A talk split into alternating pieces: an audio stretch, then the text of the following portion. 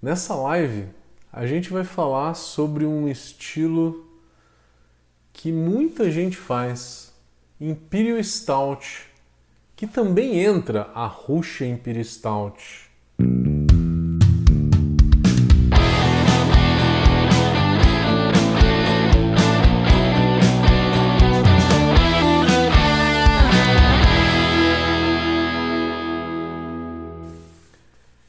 Então, vamos tentar lembrar um pouquinho de história, tá? Primeiro entender quais são os estilos que tem por aí. Por quê?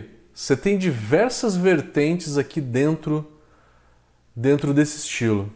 Antigamente, estamos falando aí de BJCP 2008, versão 2008, depois teve 2015 e agora a gente está na 2021.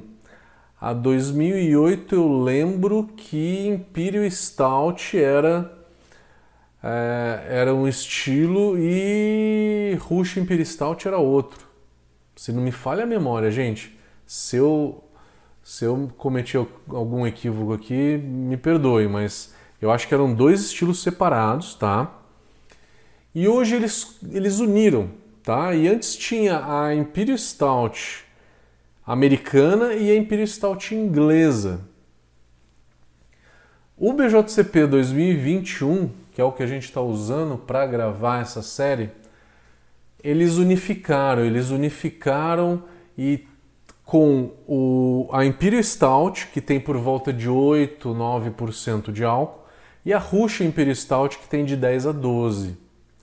Então eles colocaram tudo junto, a graduação alcoólica da Imperial Stout do, do BJCP atual vai de 8% de álcool, onde começa a Imperial Stout, até 12% de álcool, que é a Russian Imperial Stout.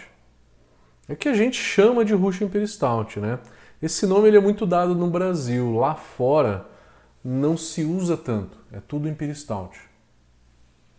Então você tem esse range muito grande. Aonde que você tem versões inglesas, aonde que você versão inglesa puxa muito mais para o maltado, ela é muito mais maltada do que lupulada, e às vezes com uma graduação alcoólica um pouquinho menor, volta de 9, 10, e versões americanas muito lupuladas, lúpulo de amargor e de aroma, lúpulos americanos e as versões americanas geralmente elas estão entre 10 e 12% de álcool. Então você tem versão inglesa e tem versão é, americana, com lúpulos né, das duas escolas. Pode ter uma mescla desses lúpulos, não tem problema, tá? Já que tudo é aceito, se tiver uma mescla, não tem problema nenhum. Então é uma cerveja que pode ser ou mais maltada ou equilibrada entre malte e amargor ou mais lupulada. Tá? Então varia bastante. Outra coisa que varia é que pode ser uma cerveja mais fresca. O fresco dessa cerveja, é, ela precisa ficar hum, pelo menos um mês na garrafa, ali no canto, né? é, dentro do galpão da cervejaria, porque essa cerveja ela vai evoluir dentro da garrafa à temperatura ambiente. A gente não está falando de maturação no tanque a frio, tá? A gente está falando de maturação de uma cerveja dentro da garrafa. Vamos falar disso também. Então pode ser cerveja fresca, que tem um mês de que ela foi envasada, dois meses que ela foi envasada, ou cervejas mais antigas, mais envelhecidas, que às vezes passou por seis meses de barrica, um, um ano, até um ano e meio se encontra. Né? Passou por uma barrica e aí pegou o sabor da madeira. Pode ser que ela tenha uma leve bretanomices, desde que a acidez não seja um negócio muito evidente, tá? Acidez pronunciada é um erro nesse estilo. Sabor de madeira é aceito, tá? É um estilo que se você usar uma madeira clássica, geralmente aí como uma, um carvalho europeu, né? Francês ou húngaro, você tá dentro do estilo, Então pode ter um sabor de madeira, ela pode é, ter uma lupulagem maior, ela pode ter um amargor maior, pode ter lúpulos americanos, pode ter lúpulos ingleses, ela pode ter entre 8 e 12% de álcool, mas se você colocar qualquer especiaria e qualquer fruta nessa cerveja, não é nessa categoria que vocês vão escrever. Vocês vão escrever lá na 2930, tá? Que é Spice e Fruit Beer, tá? Em outra categoria. Aqui só aceita madeira, tá? E isso vai muito do, dos juízes, tá? Mas o BJCP deixa mais ou menos claro. Quem é um juiz experiente consegue entender isso lendo o BJCP, que é aceito madeira nesse estilo. É... Então, essas são as vertentes que, que a gente tem aí da, da Rush Imperial Stout, da Imperial Stout. Vamos começar a falar sobre malte. Aí começam os complicômetros, né?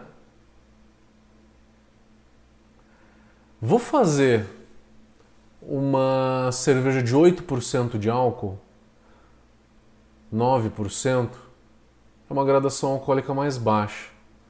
Nessa gradação alcoólica mais baixa, eu não preciso usar tanto açúcar. Eu posso fazer uma cerveja por malte. Geralmente as panelas, se a tua tina ela é bem dimensionada, você vai conseguir fazer tranquilamente aí a tua cerveja com 7,5, 8% de álcool, tá? É o que mais ou menos, né? Na hora que você projeta um equipamento é, cervejeiro, é, você projeta para fazer uma cerveja aí em até 7,5, 8, 8,5% de álcool é, que com essa capacidade de malte você consegue filtrar bem a cerveja sem entupir, tá? Então, se for um equipamento bem dimensionado, você vai conseguir fazer uma cerveja de 8, 8,5% de álcool, puro malte, nessa panela, tranquilamente. O tranquilamente é usando 3 litros por quilo de malte, tá? 3 litros de água por quilo de malte na mostura.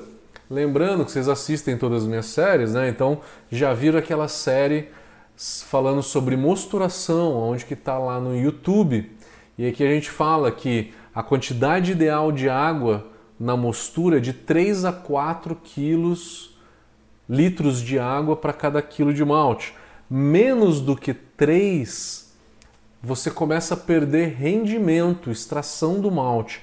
O mínimo mínimo é 2,7.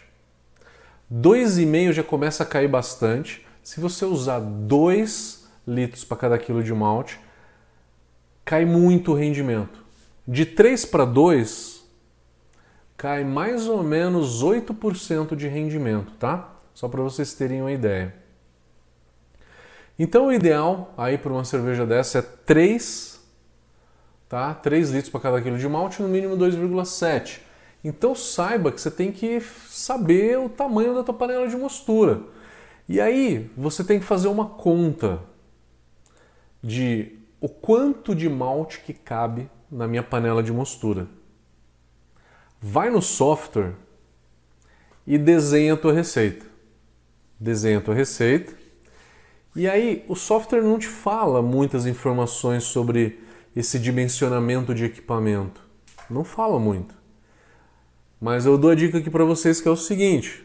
Então, se você for usar, vou pegar números cabalísticos, tá?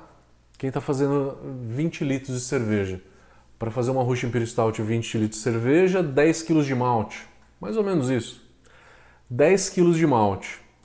10 kg de malte eu preciso de quanto de água? 3 para 1 eu preciso de 30 litros de água. 30 litros de água eu coloco na minha panela de mostura. Na hora que eu pego esses 10 quilos de malte moído e jogo em água, esse malte ocupa um volume de cada quilo ocupa 700 ml quando ele entra em água, né? Então, os 10 quilos de malte vão ocupar um volume de 7 litros. 30 litros de água mais 7 litros, que é o volume que o malte ocupa. 37 litros. Para conseguir mexer isso, você precisa de uma panela de pelo menos 40 litros de volume total para que você consiga fazer essa cerveja puro malte. Então tá aí o, o primeiro desafio, tá? É entender o teu equipamento, é entender é, quanto que é o máximo de malte que cabe nesse teu equipamento, tá?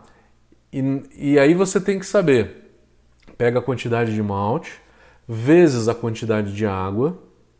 Esse malte em água ele ocupa 700 ml para cada quilo de malte, tá? 1 kg de malte em água ocupa 700 ml.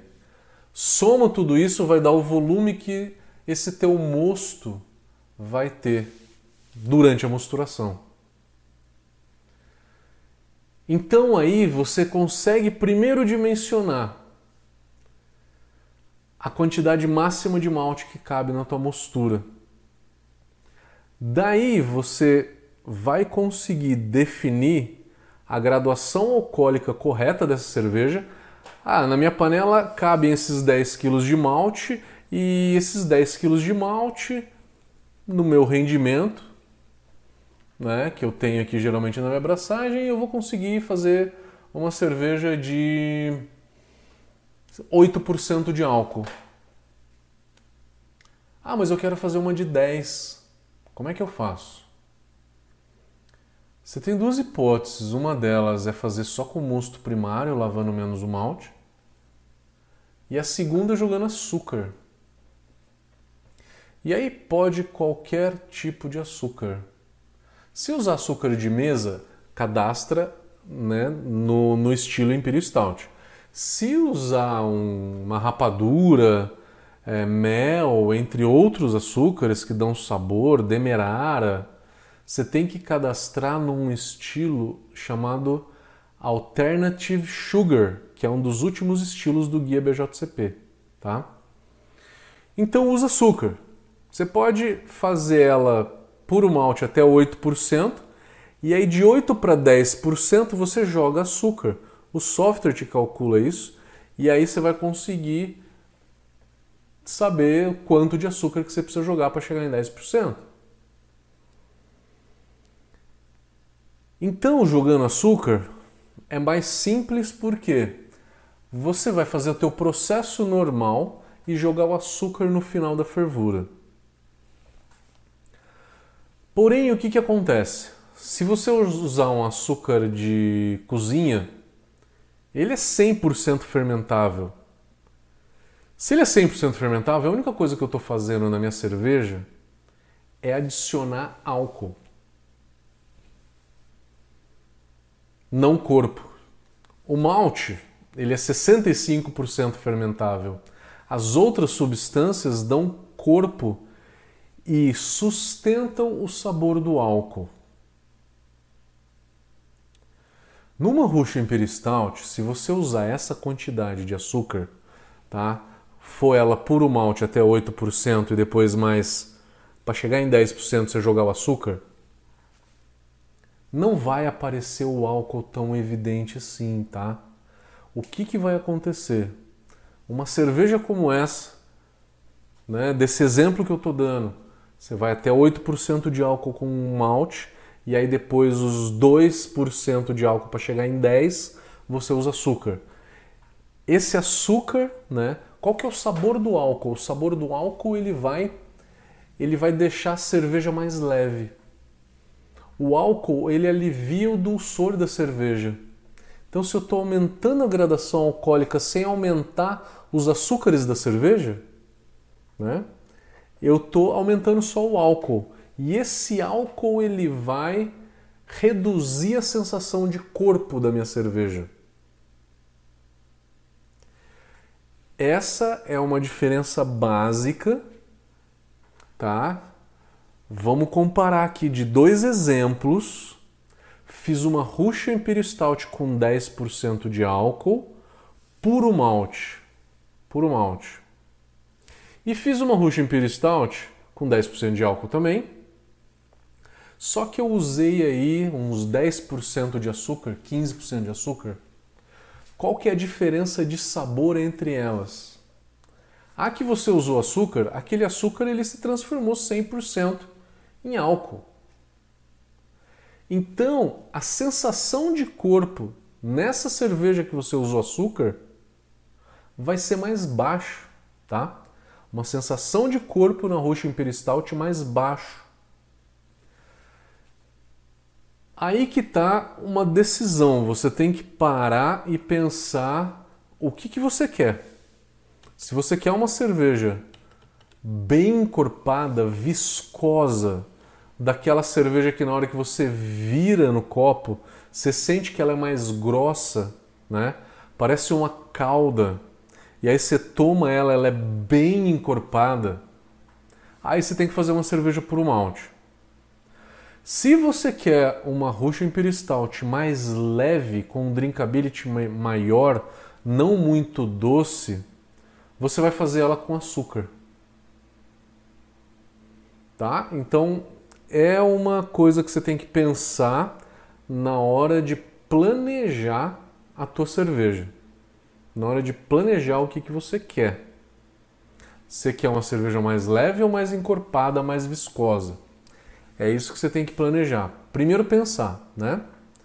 Primeiro pensar, entender o equipamento, qual que é a capacidade máxima de malte que teu equipamento cabe, para saber o quanto de açúcar que você vai usar, eu não usaria mais do que 15% de açúcar numa Russian Imperial Stout, porque daí o sabor do açúcar começa a ficar, o sabor do álcool começa a ficar muito evidente. E aí ela começa a ficar com uma sensação muito alcoólica e com um corpo muito baixo. Se você tiver que usar mais do que 15% de açúcar, não usa o açúcar de mesa, usa a high maltose a remaltose ela não é 100% fermentável. Então eu não estou trazendo só álcool para minha cerveja, eu estou trazendo também outras substâncias, outros açúcares e proteínas que sustentam mais o sabor do álcool. Tá? Então tá aí um outro açúcar para você pensar se você quer usar no lugar do açúcar de cozinha. Mas fica muito legal, rapadura, açúcar mascavo, o mel fica bacana. O mel, mas mel você tem que jogar mais do que 20% de mel para ter um pouquinho de sabor de mel. E mel é muito caro, né? Então geralmente não se usa muito mel, se usa esses tipos de açúcar. Então, planejamento, a gente está ainda no planejamento da tua abraçagem, tá? para depois falar dos ingredientes. Esse vídeo vai ser um pouquinho mais longo do que o normal, mas é muito legal falar de Russian Imperial Stout, né? Porque a gente acaba revisando diversos outros assuntos.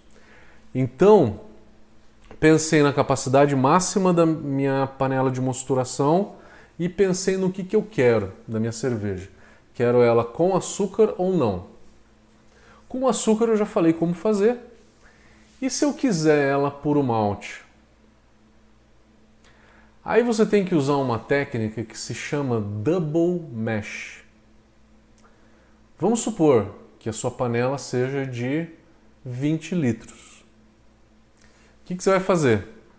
Você vai fazer, vai usar a quantidade máxima de malte que cabe na tua panela de mosturação.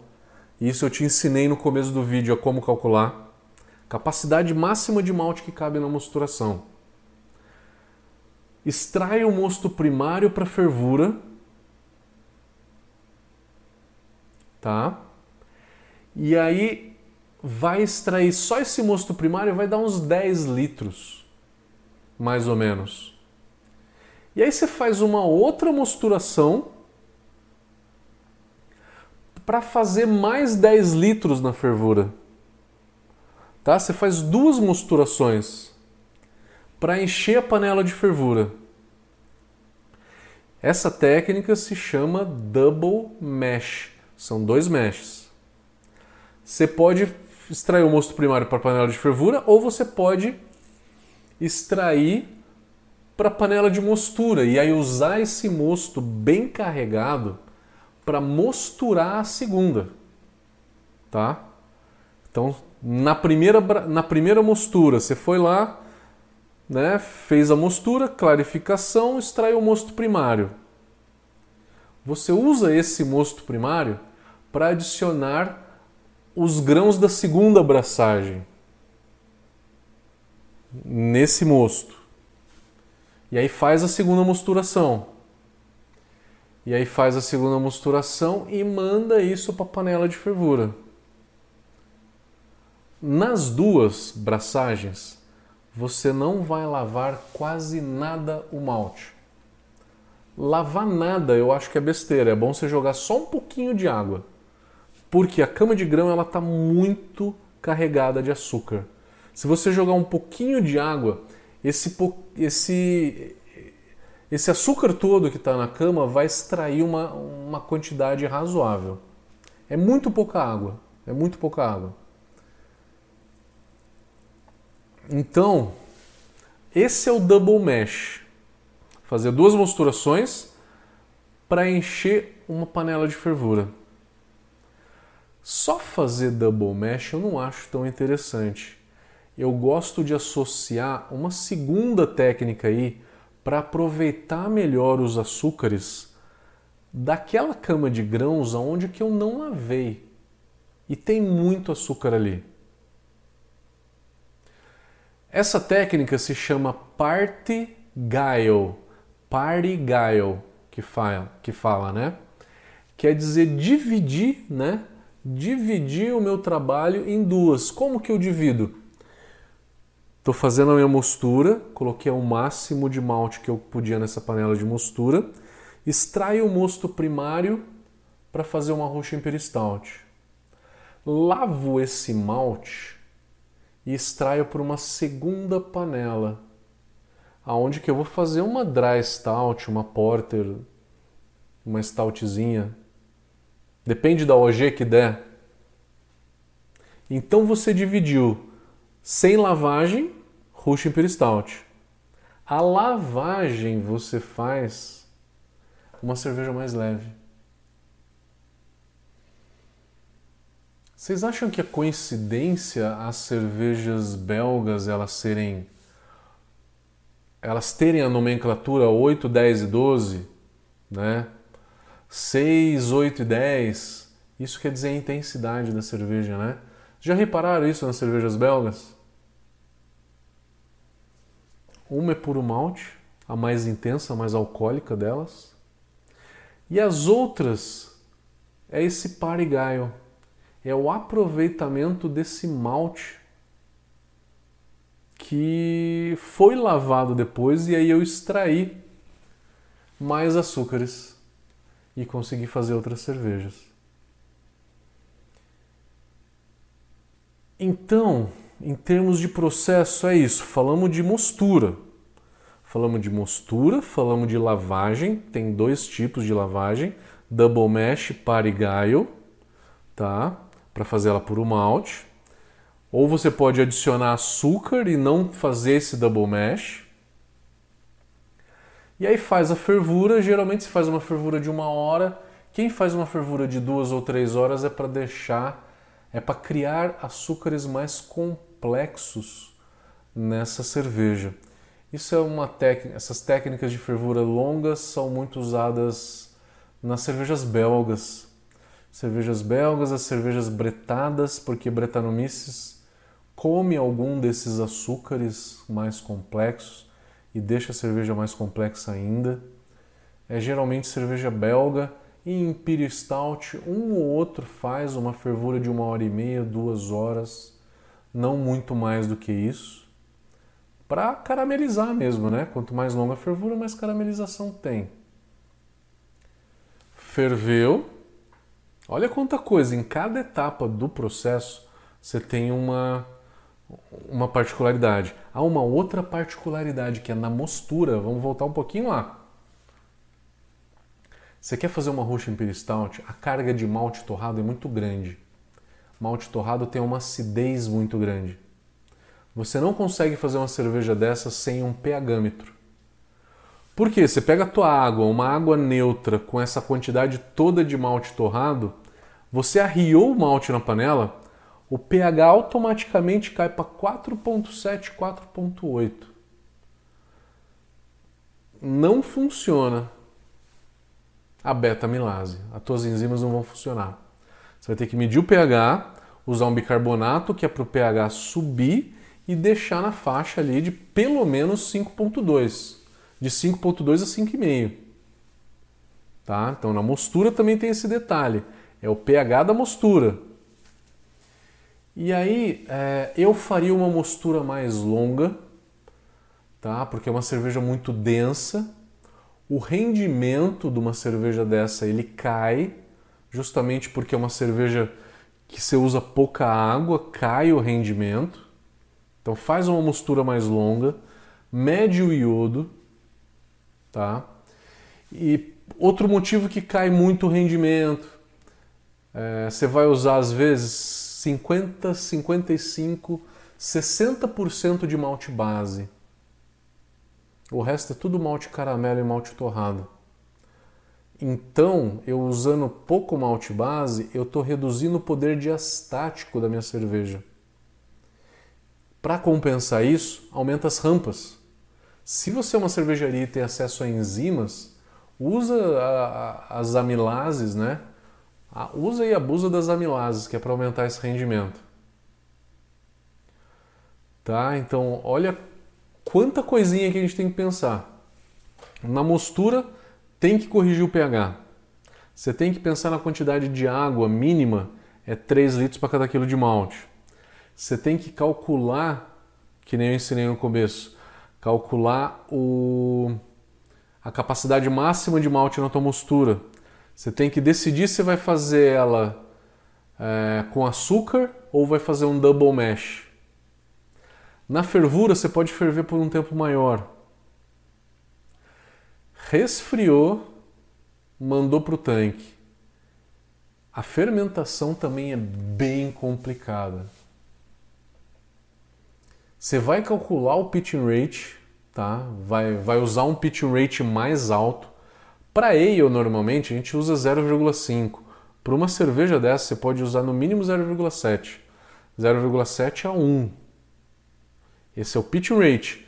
Vezes o volume de cerveja que está fazendo, vezes a OG dessa cerveja em plato. É aquela fórmula do pitching rate, tá? Então você vai dosar muito mais levedura. Se para 20 litros de uma cervejinha normal, de uma APA, por exemplo, você joga um pacotinho de levedura, para uma cerveja dessa vai usar de 4 a 5 pacotinhos de levedura para um balde. Então o teu pitching ele vai ser o quádruplo normalmente. Mais ou menos, faça seus cálculos, tá? É só para quem não fez ter ideia do tamanho. Além disso, se você conseguir fazer um starter nessa levedura antes, melhor. Se você fizer um starter só, você pode fazer um starter a 1060 de OG. Se você conseguir fazer dois estágios de starter, fazer um a 1040 e um a 1060, ótimo, melhor ainda. Mas geralmente eu já fiz muitas que eu joguei a levedura seca lá num pitching bem alto e funcionou. Consegui fazer um starter, beleza. Se conseguir fazer o starter com duas etapas, melhor ainda. Fundamental uma oxigenação muito boa nessa cerveja. Se é uma cerveja com uma graduação alcoólica lá para 10, 12%, faz uma oxigenação no dia da abraçagem, né, finalzinho da tarde, tipo 5 horas. E aí no outro dia de manhã, provavelmente ela não começou a fermentar ainda. Você vai lá e faz uma outra oxigenação. Ah, eu não tenho bombinha de aquário, como é que eu faço? Pega uma colher esterilizada, coloca no mosto e chacoalha. Faz espumar. Quanto mais espumar, mais oxigênio está sendo absorvido na tua cerveja. Pode fazer uma dupla oxigenação. Olha a levedura que você está usando, a tolerância máxima de álcool dessa levedura. Mais uma coisa que você tem que olhar. Aí pode ser que você vai usar uma levedura é, no começo da fermentação e do meio para o final você jogue uma outra que consiga atenuar e que consiga quebrar todos os açúcares. Um erro muito comum nessas cervejas é Russian Imperial Stout mal atenuada. Ela fica doce, enjoativa, por erro de fermentação. A levedura floculou antes, porque ela, se você jogar pouca levedura, ela não vai comer todo aquele açúcar. Ela vai demorar. E vai flocular e vai deixar açúcar sem comer. Então você tem que jogar um pitching correto. Tempo de fermentação de uma cerveja dessa, seja generoso. Eu faço duas semanas só de fermentação para realmente estabilizar essa cerveja. Você não quer garrafas estourando, né? Nem barril, muito menos. Duas semanas, começa em 18 e aí vai subindo para 24. Uma semana em 18, uma em 24. 24 e 22 dá na mesma. Maturação é uma cerveja que, se ficar duas semanas no tanque, ela fica legal. Três ela melhora, no máximo quatro. Não vai passar de quatro semanas maturando a frio, porque ela vai ter levedura embaixo e essa levedura ela pode autolizar a partir de quatro semanas de maturação e daí a autólise vai prejudicar a tua cerveja definitivamente. Não queremos isso. Tá? que mais que a gente tem que falar? Agora vamos para malte, né? Falamos de processo. Vocês viram Quanto detalhe tem nos processos? Repararam quanto detalhe tem? Agora vamos para para carga de malte.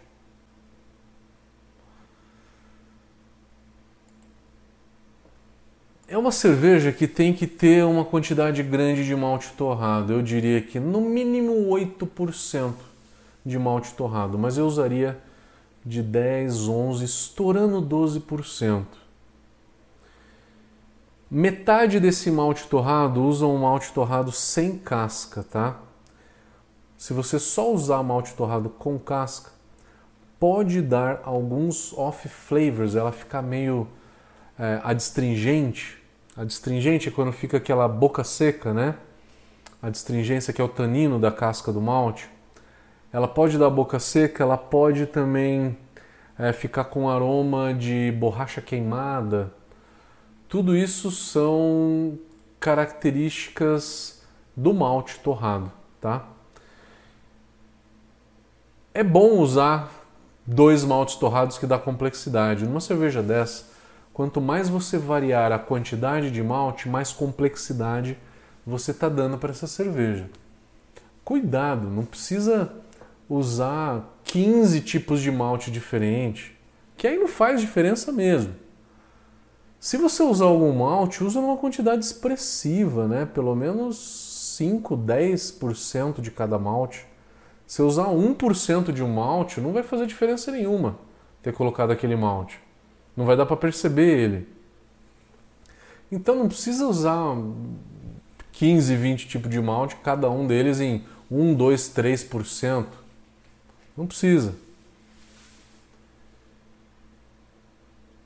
Por volta de 5 ou 6 tipos de malte dá para fazer uma, uma roxa Imperial Stout aí muito legal. Dois tipos de malte torrado, uns três caramelo e um malte base. Ou dois malte base, um Pale Munique, um Pilsen Munique. Tá? E aí mais os três tipos de malte caramelizado. Quais dele, deles? É, eu falei muito para vocês em algumas lives de cervejas com é, maltes que tenham, melhor dizendo, maltes que tenham sabor mais de caramelo ou com melanoidinas. É, em cervejas inglesas se usam os dois. Caramelo daquele, daquele saborzão de caramelo doce. A melanoidina ele é um adocicado um pouco mais de cremosidade, que dá um pouco mais de cremosidade, puxando mais para um miolo de pão. A melanoidina, então, é, ela acaba trazendo um pouco mais dessa cremosidade. Então, você pode decidir usar ou não, tá? Um malte melanoidina. É importante você usar malte caramelizado escuro, né? Por volta de 120 EBC de cor 150, 300. O cararoma tem 400 de cor. E aí geralmente se usa, vai pensando, um malte que nem um cararoma, uns 10 a 13% de cararoma. Desculpa, de caramunique, de caramunique. Cararoma ele é mais escuro, você usaria por volta de uns 5%. É, você pode usar um cara red ou cara rubi em termos de 10, 15%. É, pode usar uns 10, 15% de Munique, cara Hell, 10, 15%, e aí o resto Pilsen. Cuidado para não usar muito malte especial e deixar pouco malte base, tá? Tem que ter no mínimo 50 a 55% de malte base de um Pilsen ou de um Pale, tá? O Munique tem poder diastático muito baixo. Eu estou considerando só o Pilsen ou o Pale, de 50 a 55 pelo menos.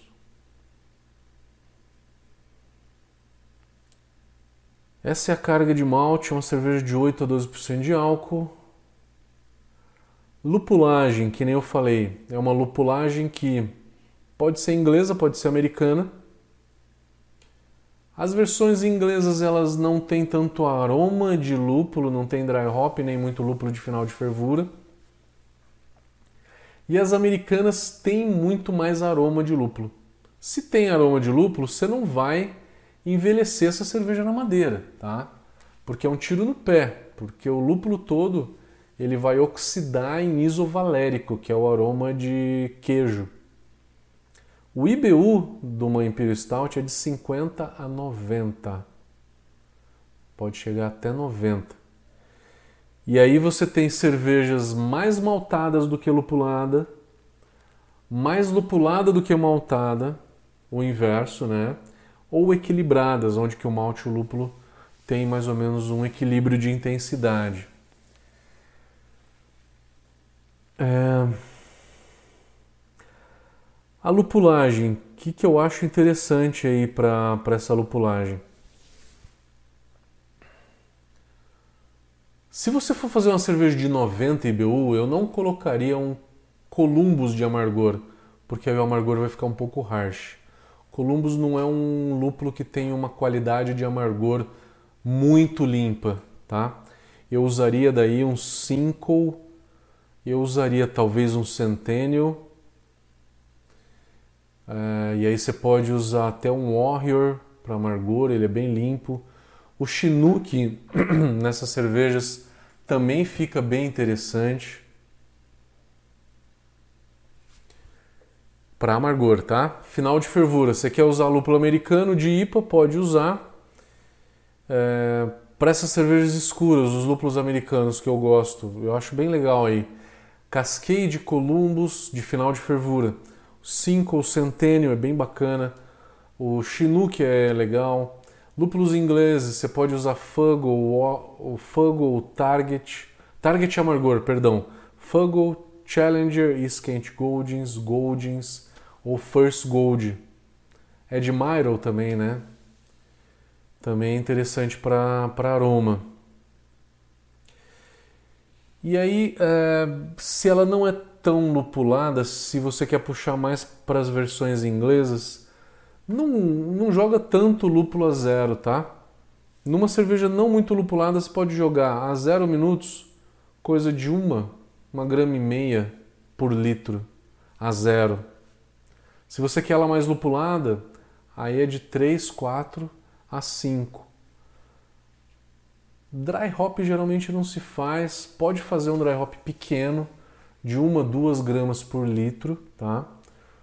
Cuidado para não viajar demais e não virar uma Imperial Black IPA, já que a Black IPA tem uma graduação alcoólica mais baixa, né? Mas ele é um estilo que aceita muita coisa.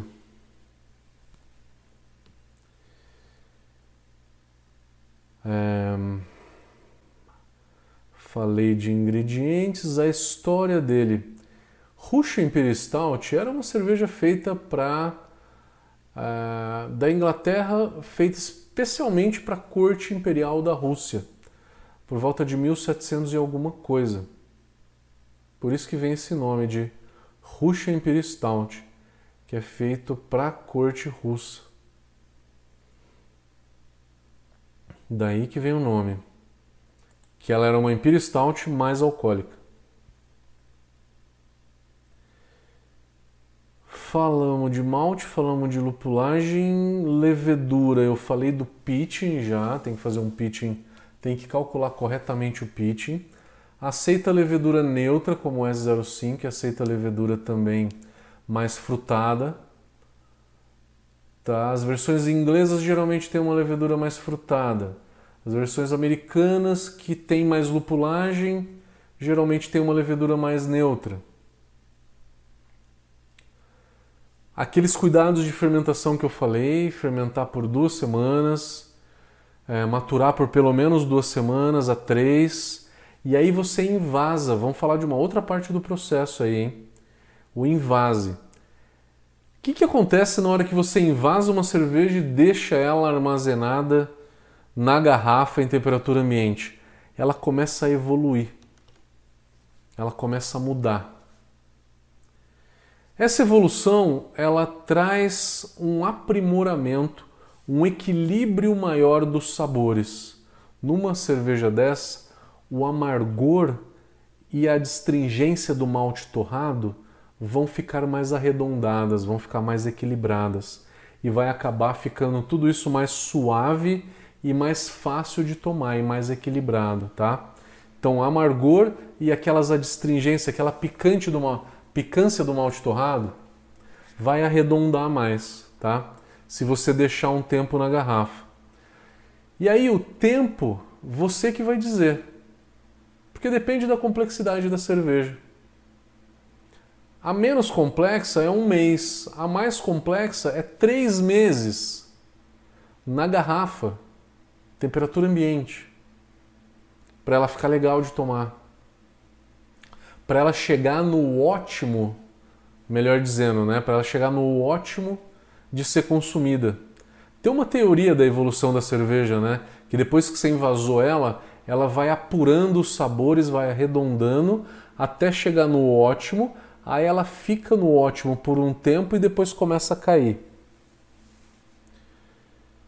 Uma cerveja dessa ela demora de um a três meses para chegar no ótimo. Depois que chegou no ótimo, ela permanece ali de dois, quatro até seis anos, depende da cerveja. E aí, se você quer que ela dure muito mais, é priming porque o priming consome os açúcares e reduz drasticamente a oxidação dessa cerveja. E eu já fiz teste, tá? Eu tomei cerveja de 4 anos do mesmo lote, aonde que uma era carbonatação forçada e outra era priming. É gritante a diferença. Olha mais um detalhe para a Russian Imperial Stout. E aí então tem essa curva e depois ela começa a decair. Quando ela decai, ela, o amargor vai embora, a cerveja começa a ficar aguada, perde aquela cremosidade de malte, e aí ela fica bem licorosa, vinhosa ou licorosa. Eu chamo de licorosa, né? Mas é um termo que todo mundo usa, tá? É quando a cerveja lá ela fica com aquele sabor de caramelo mais álcool. Caramelo e álcool fica meio licoroso, né? Perde aquela cremosidade do malte, né? Que a cerveja fresca tem, né? Aquela cremosidade, aquele frescor de uma cerveja que ficou pronta há pouco tempo.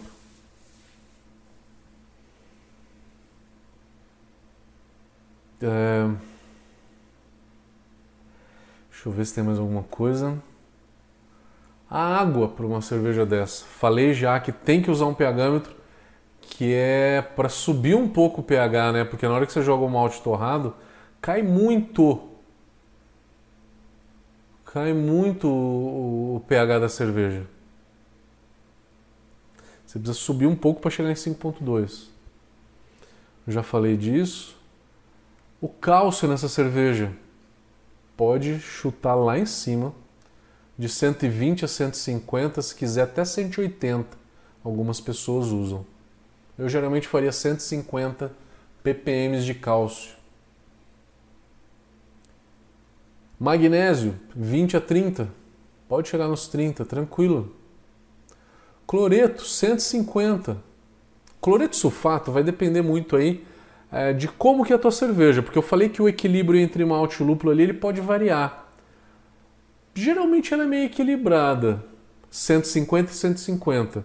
O máximo de cloreto e sulfato 150. Se ela for mais maltada, 150 de malte e 120, 100 de sulfato. Ou o inverso, né? ela é mais lupulada, 150 de sulfato e 100 de cloreto, faça o equilíbrio da forma que você quiser entre cloreto e sulfato, de acordo com a tua cerveja. Como ela tem muitos sais, ela precisa de uma quantidade relativamente alta de bicarbonato, por volta de 80 ppm de bicarbonato. Coloca lá no software lá o bicarbonato, né? E aí ele calcula para você a quantidade de carbonato ou bicarbonato de sódio que você tem que jogar. Comparativo de estilos. Que estilo que se parece com a Russian Imperial Stout? Nenhum. Nenhum. A cerveja que chega próxima dela é a Barley Wine, mas a Barley Wine não tem malte torrado. Tá? A barley wine ela pode ter essa maluquice toda da Imperial Stout, ou lúpulo inglês ou lúpulo americano, madeira ou não madeira, açúcar ou não açúcar, de 8 a 12% de álcool também. Mas a diferença aí é o malte torrado. É o malte torrado que na barley wine não tem. Então, não tem comparativo. A American Stout, ela tem uma graduação alcoólica máxima de 7%. A Imperial Stout começa em 8. Então é um pouco difícil de confundir uma com a outra. Pode, talvez, ser que você confunda. Se ela tiver uma graduação de 8% de álcool, você confunda né, a Imperial Stout com a American Stout. Pode ser.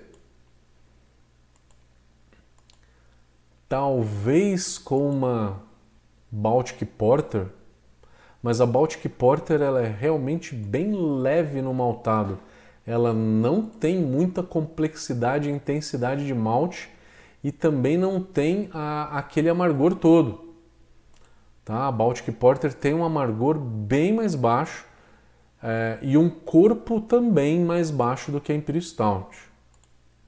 Mas raramente aí pode ter um ou outro exemplo que você possa confundir uma com a outra, tá? Galera, acho que é isso. Último estilo do ano. Fechando como chave de ouro. Não teremos nas duas eh, próximas semanas não teremos conteúdo, tá? Que vai ser a semana do Natal e Ano Novo e a primeira semana de janeiro não vamos ter. Espero que vocês tenham gostado né, dessa aula grande que foi de Imperial Stout.